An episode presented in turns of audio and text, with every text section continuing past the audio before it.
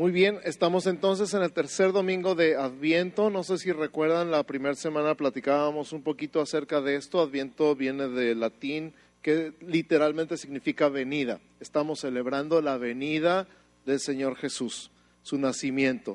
Profetizado miles de años antes de, de que Él llegara, ya estaba dicho quién iba a ser, cuándo iba a llegar, dónde iba a llegar, cómo iba a llegar todo estaba profetizado y escrito con muchos siglos de anticipación. Y entonces eh, lo que celebramos, la tradición de la corona de Adviento que tenemos, cada domingo encendemos una vela simbolizando que la luz del mundo cada vez está más cerca. Entonces la luz de una vela y la siguiente semana la luz de dos velas y la siguiente semana la luz de tres velas. El próximo domingo vamos a tener la luz de cuatro velas y en el culto de luces vamos a encender la quinta vela, la vela central y cada vela tiene un nombre, un simbolismo, la esperanza, el gozo, la paz, el amor y la luz. Finalmente la luz vino a este mundo, la luz del mundo. Jesús dijo, yo soy la luz del mundo y el que me sigue no andará en tinieblas, sino que tendrá la luz de la vida. Y eso es lo que estamos celebrando, la venida de la luz del mundo. Jesús mismo alumbrando a todo hombre con la luz de la vida. Y Hoy hablamos entonces de la vela de la paz y los muchachos leyeron ahorita Isaías capítulo 9, versos 6 y 7. Si, traen su Biblia y quieren abrir su Biblia, si no aquí lo van a ver en la pantalla, vamos a leer Isaías capítulo 9 y vamos a hacer un poquito de contexto y vamos a leer desde el verso 1. Isaías 9 del 1 al 7. Si estás tomando nota, este es el tema de hoy, Isaías capítulo 9 versos 1 al 7. Vamos a ver qué habla esta profecía de Jesús 700 años antes de su nacimiento. Y fíjate lo que dice, me encanta, mas no habrá siempre oscuridad para la que ahora está en angustia. ¿Hay alguien en angustia?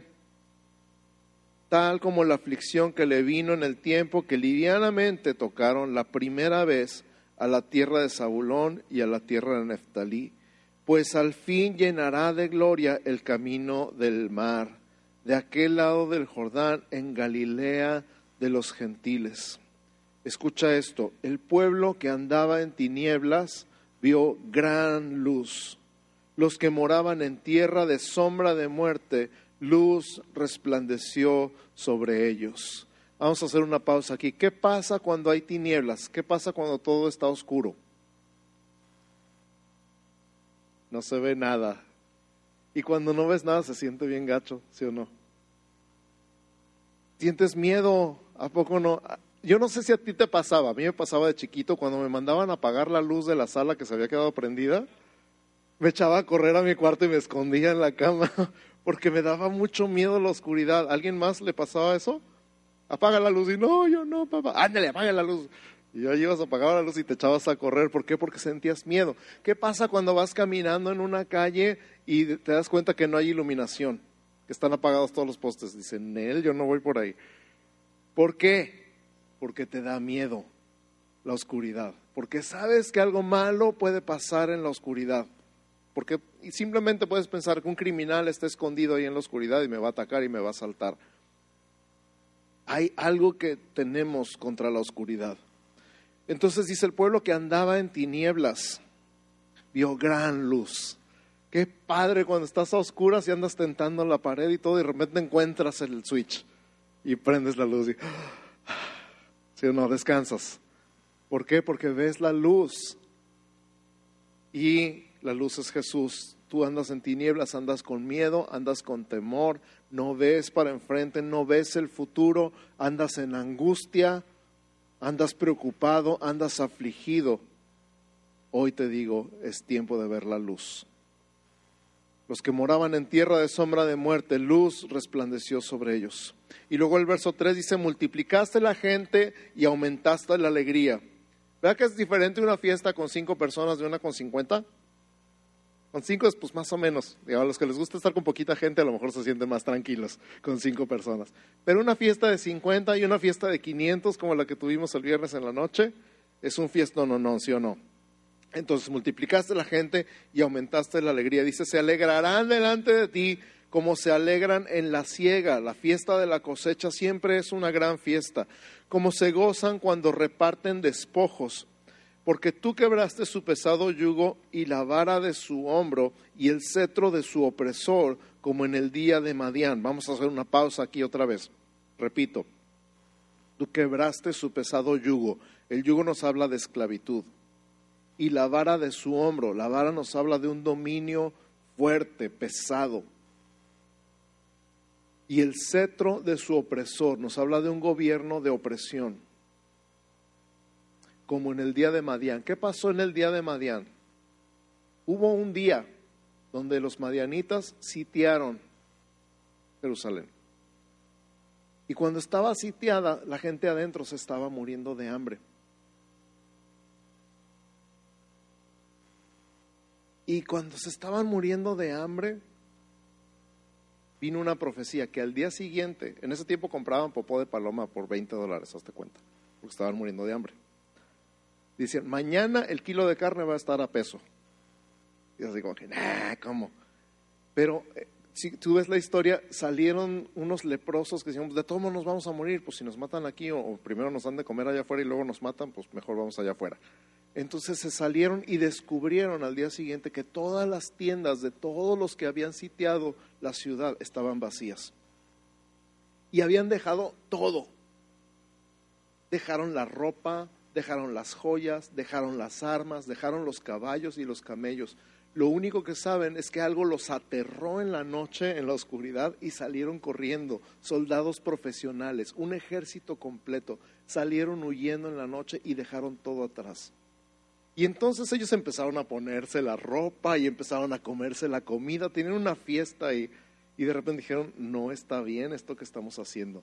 Todo nuestro pueblo se está muriendo de hambre allá adentro y nosotros aquí estamos disfrutando una gran fiesta. Tenemos que ir a avisarles.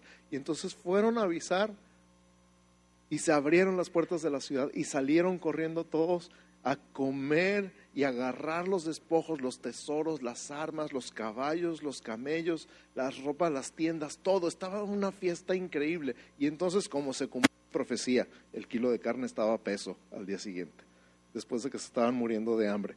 Como en el día de Madián va a haber gran fiesta. Verso 4 de Isaías 9. Liberación, libertad, fiesta, como en el día de Madián. Y luego el verso 5 dice, porque todo calzado que lleva el guerrero en el tumulto de la batalla y todo manto revolcado en sangre serán quemados, pasto del fuego. ¿Qué significa eso para ti y para mí el día de hoy? Todo recuerdo de la batalla. ¿Has estado en una batalla? ¿Has estado en una guerra? ¿Has peleado algo que parece que nunca se va a acabar y que ya te estás cansando? aquí dice, todo recuerdo de la batalla será quemado. O sea, no va a quedar huella de esa batalla. No va a quedar huella, más que un recuerdo así como, ay, sí, yo me acuerdo que una vez tuve una batalla, pero ya, no quedó nada. No quedó nada. Es una memoria, algo viejo. ¿Por qué? Porque un niño nos es nacido. ¿Cómo cambia el contexto, verdad? Acabamos de leer este pasaje hace un instante cuando la vela, pero quería poner un poquito de contexto. hemos hablado de temor, hemos hablado de oscuridad, hemos hablado de angustia, hemos hablado de guerra, de batalla, y que todo eso va a quedar atrás. ¿Por qué?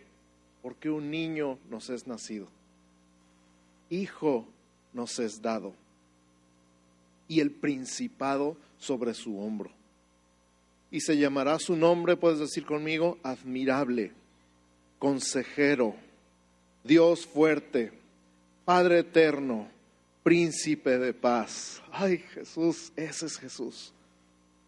Ese es Jesús. Y luego el verso 7 dice, lo dilatado de su imperio y la paz no tendrán límite sobre el trono de David y sobre su reino, disponiéndolo y confirmándolo en juicio y en justicia desde ahora y para siempre. El celo de Jehová de los ejércitos hará esto.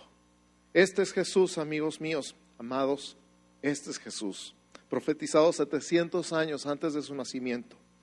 Ahora, en Israel el nombre de una persona es muy importante. El nombre es algo muy importante. El nombre representa identidad. El nombre es propósito. El nombre es destino. Dios se reveló a su pueblo por medio de muchos nombres. Su nombre principal, yo soy. Jehová significa yo soy, yo soy el que soy. Pero significa mucho más cuando lo combina con sus otros nombres. Escucha esto, los significados literales de los nombres de Dios entre muchos otros. Yo soy el Altísimo. Yo soy el Eterno.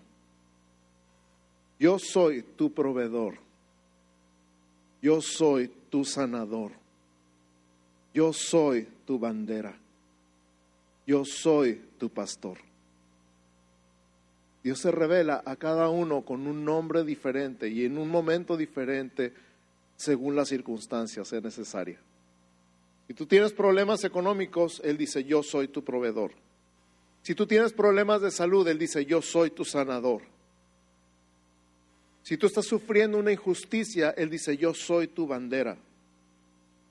Si te sientes solo, triste, abandonado y desprotegido, Él dice, yo soy tu pastor.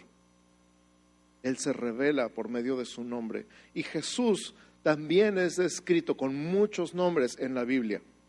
Cinco de estos nombres están en este pasaje y es lo que vamos a analizar en los minutos a continuación. Número uno, admirable. Di conmigo, admirable. ¿Qué es admirable o quién es admirable? La palabra hebrea en este pasaje es pele y pele significa maravilloso o hacedor de maravillas o milagros.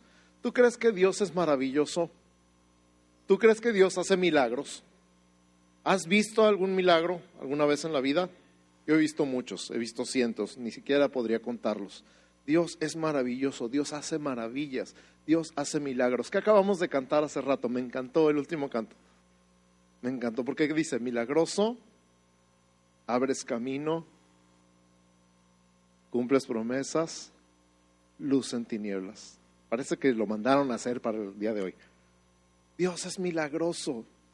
Y cada vez que nosotros recordamos que Dios es milagroso, cada vez que nosotros recordamos las maravillas de Dios y puedes hacer un estudio bíblico extensivo acerca de lo importante que es recordar las maravillas de Dios, creces en fe, te fortaleces, te acuerdas, pues si Dios me ha sacado de tantas, que no me saque otra vez. Si Dios ha hecho tantos milagros en mi vida, que no haga uno más. Si Dios ha sido tan bueno con nosotros, porque estamos llorando. Si Dios ha sido tan generoso y tan abundante y tan digno de confianza, ¿por qué no confiar en Él otra vez? Alguna vez me han escuchado decir, mi definición muy personal de fe es, entre más te conozco, más confío en ti. ¿Puedes decir eso? Entre más te conozco, más confío en ti. Eres maravilloso, Jesús. Eres hacedor de maravillas. Eres Dios de milagros. Número dos, consejero. Di conmigo consejero. La palabra hebrea es Ya'atz. Y Ya'atz significa consejero, pero como en una junta de consejo. Como se juntan muchos sabios y lo que sale en medio es un consejo impresionante, firme, seguro, para consultar, para planear, para dar dirección y para dar propósito. ¿Alguien necesita consulta? ¿Alguien necesita un plan para su vida? ¿Alguien necesita dirección y propósito? Jesús es consejero. Jesús es consejero.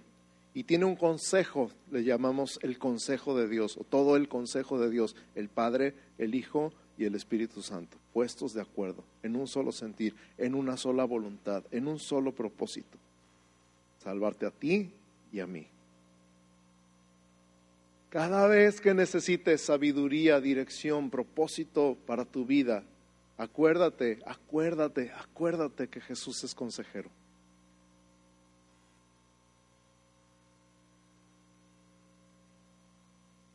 En lugar de que digas, ay, pues es que me ganó la emoción y entonces me enojé y le dije, y que agarro y que le digo.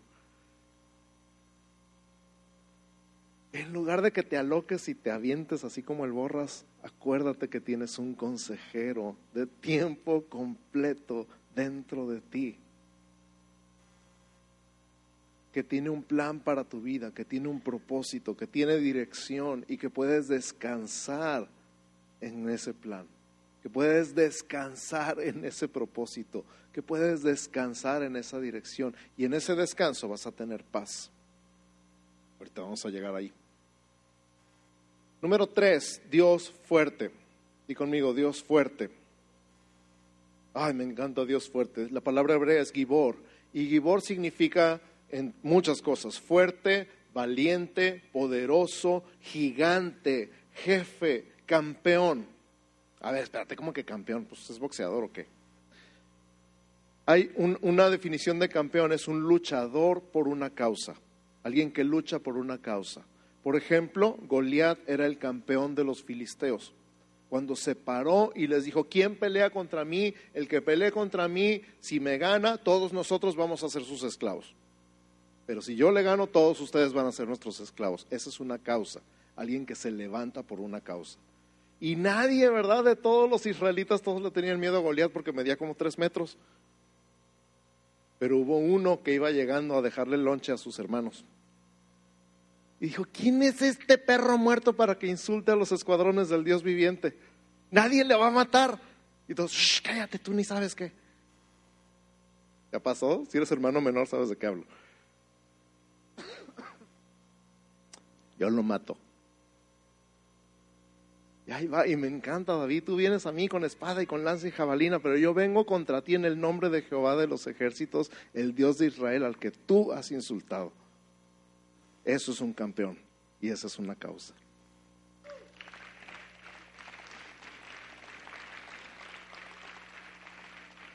Ahora escúchame, Jesús es Dios fuerte. Jesús es tu campeón y tú eres su causa. Él pelea por ti. Ah, yo puedo solo. Somos re buenos para eso, ¿verdad? No, déjame, yo lo agarro. Ay, no pude con él. ¿Qué significa que Dios sea Dios fuerte? ¿Qué significa que Jesús sea Dios fuerte? Que yo no tengo que ser fuerte. ¿Cuántas veces, en cuántas situaciones te han dicho tienes que ser fuerte?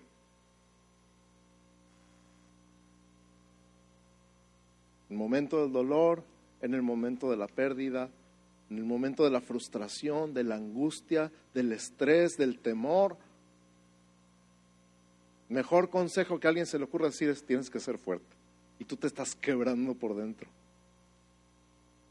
Estás llorando y tienes ganas de romper la vajilla.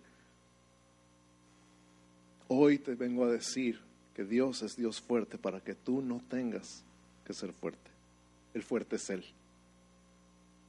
Así que ríndete, suéltate, abandónate en sus brazos y di gracias Señor porque yo no tengo que ser fuerte.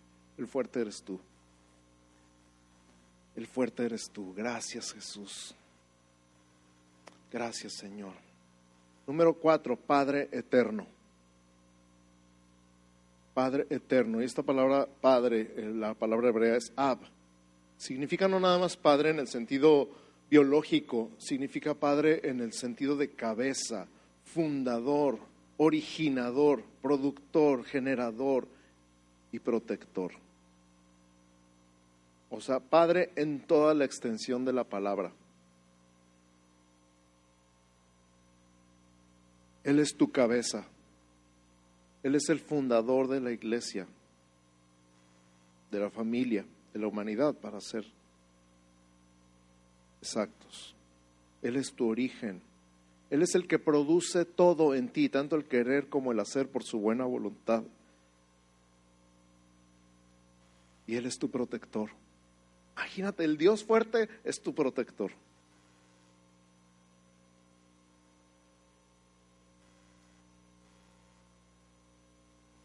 No, no alcanzo a imaginarme algo suficientemente ilustrativo, pero es, dijeras que ser hijo de Hulk o de Hércules, o no sé, ¿te imaginas algo así como que tu papá midiera tres metros y estuviera todo musculoso? y le dijeras a tu amigo en la escuela, te voy a echar a mi papá. El Dios fuerte, el todopoderoso, el todo suficiente, es tu papá.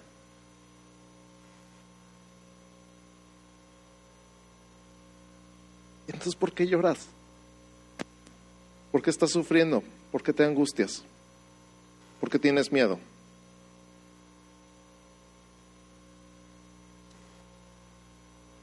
Número cinco, príncipe de paz. Príncipe de paz. Aquí hay dos palabras, Sar y Shalom. Sar, que significa príncipe, gobernador, líder, jefe, oficial, capitán, el que está a cargo. Y Shalom, que significa paz, pero no, no paz nada más tranquilidad, no es paz como de déjenme en paz.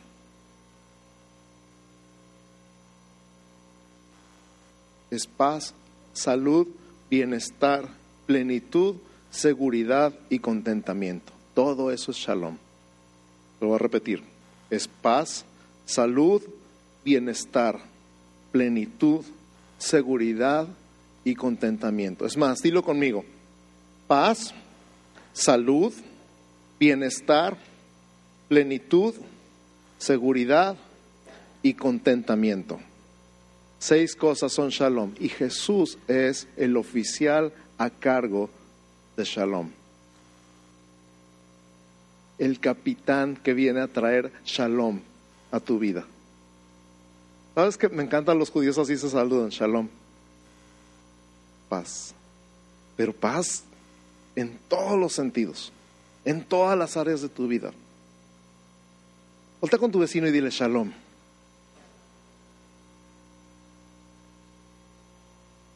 Te deseo paz en todas las áreas de tu vida.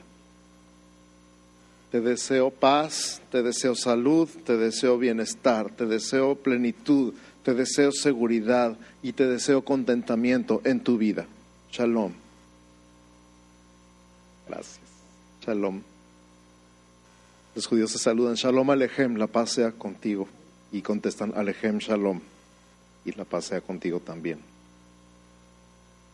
Jesús es el príncipe de paz, el líder, el gobernador, el jefe, el capitán a cargo de la paz. Por eso no tenemos miedo. Por eso estuvimos en oscuridad, pero ahora estamos en luz, vimos gran luz. Por eso estábamos angustiados, pero ahora vivimos seguros. Por eso estábamos inquietos y estresados, pero ahora vivimos en paz. Amén en todas las áreas, estar bien. Ahora, déjame leerte unos versículos acerca de la paz de Jesús para que entendamos un poquito más esta paz. Este es el tema de hoy. Tu paz.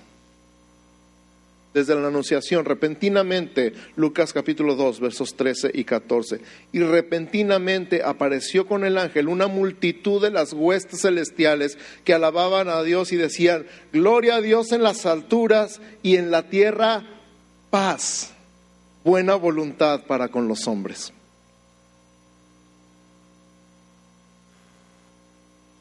Yo no sé por qué en algún momento le cambiaron ahí. Cuando era católico decían en la tierra paz a los hombres de buena voluntad.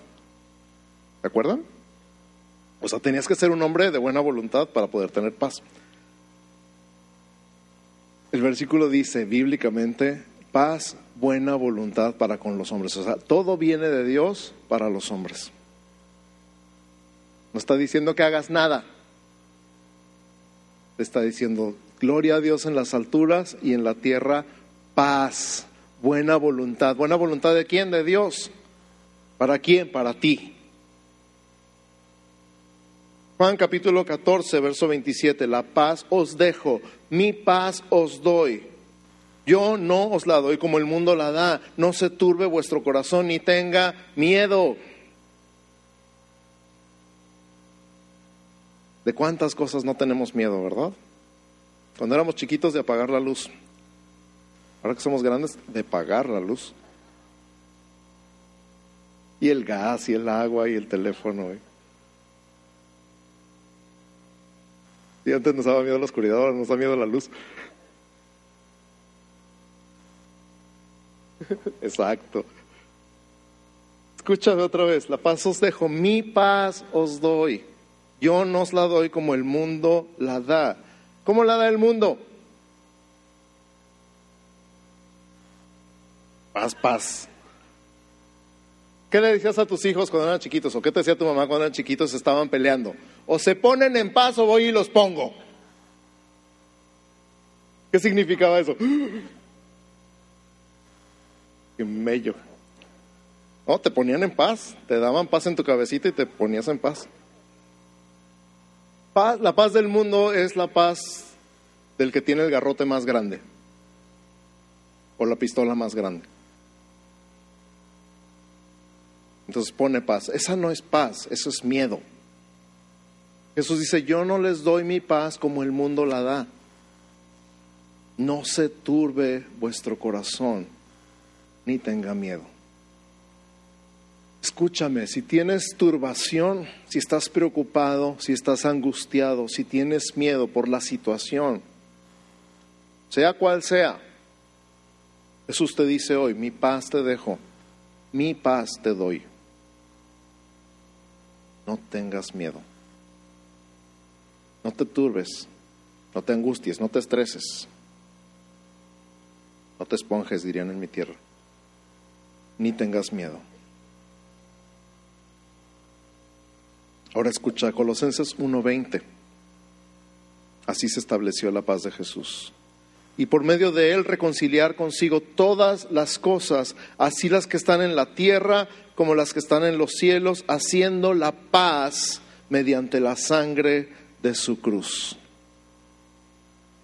Repito, y por medio de él reconciliar consigo todas las cosas, así las que están en la tierra como las que están en los cielos, haciendo la paz mediante la sangre de su cruz. Cada vez que dices, me las va a pagar, pero me las va a pagar. Yo tengo noticias, alguien ya las pagó. Alguien ya las pagó. Y también pagó por las tuyas. Pagó por ti. Estamos en paz porque no debemos nada. No le debemos nada a Dios porque Él mismo pagó con la sangre de su cruz.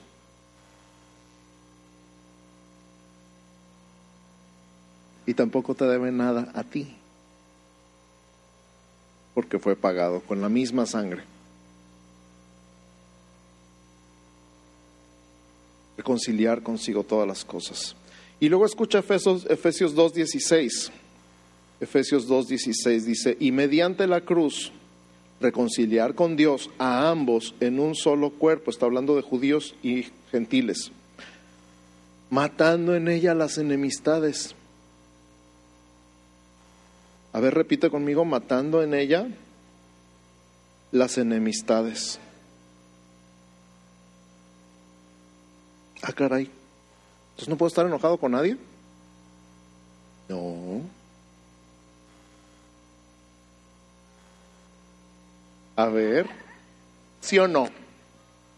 Repita conmigo, matando en ella las enemistades.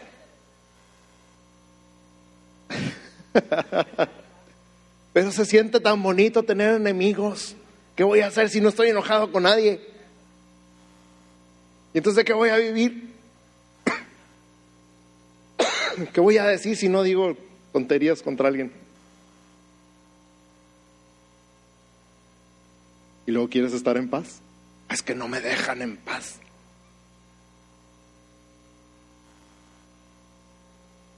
¿Ya viste por qué no estás en paz? ¿Ya viste por qué no estás en paz? Porque no has creído que todas las enemistades fueron clavadas en la cruz.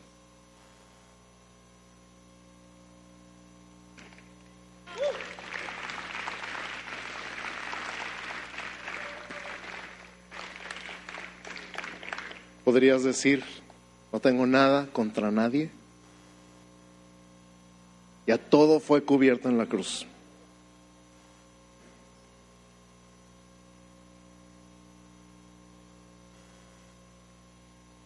¿Qué se siente? Paz. Si crees que eso que te deben vale más que tu paz. Si crees que eso que te deben vale más que tu paz, llégale.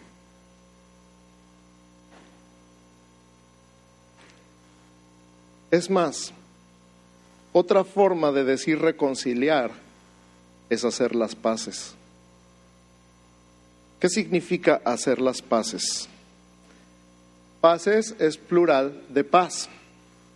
O sea, tu paz más mi paz igual a estamos en paz. Voy a repetir esto. Paces es plural de paz. O sea, tu paz más mi paz igual a estamos en paz.